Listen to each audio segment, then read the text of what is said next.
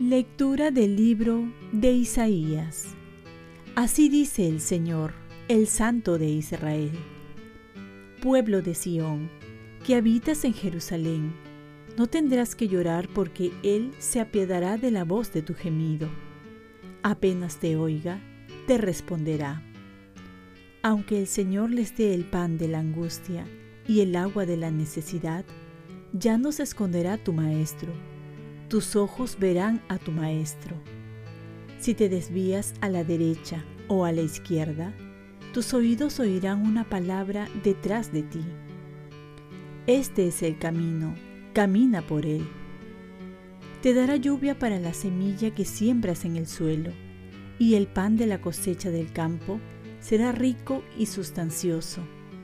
Aquel día, tus ganados pastarán en anchas praderas los bueyes y asnos que trabajan en el campo comerán sabroso forraje aventado con el bieldo y la horquilla. En todo monte elevado, en toda colina alta, habrá ríos y cauces de agua el día de la gran matanza cuando caigan las torres. La luz de la luna será como la luz del sol, y la luz del sol será siete veces mayor cuando el Señor vende la herida de su pueblo y cure la llaga de sus golpes. Palabra de Dios. Salmo responsorial. Dichosos los que esperan en el Señor.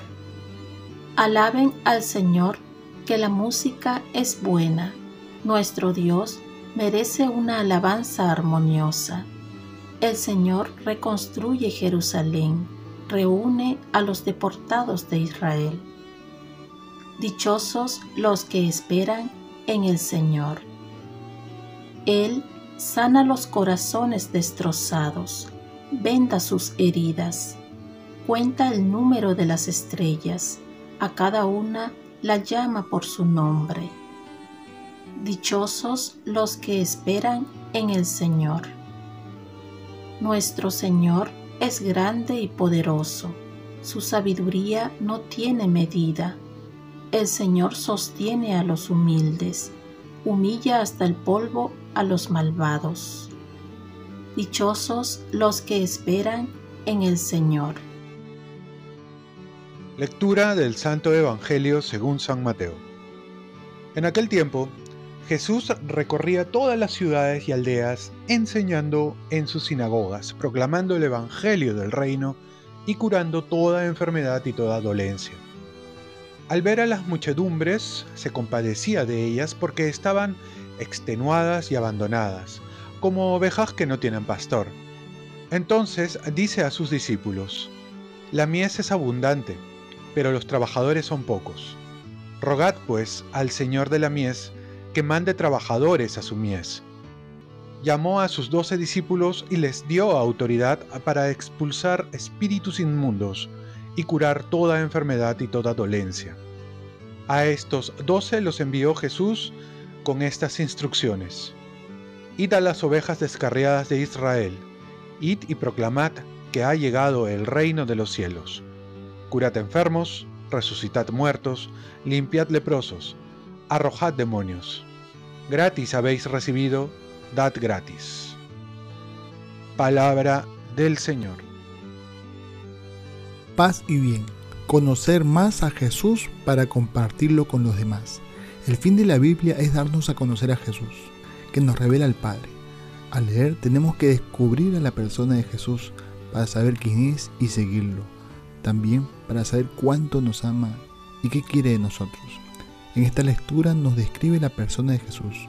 Lo vemos evangelizando. San Gregorio Magno decía, hay muchas personas que desean escuchar cosas buenas, faltan en cambio quienes se dediquen a anunciarlas.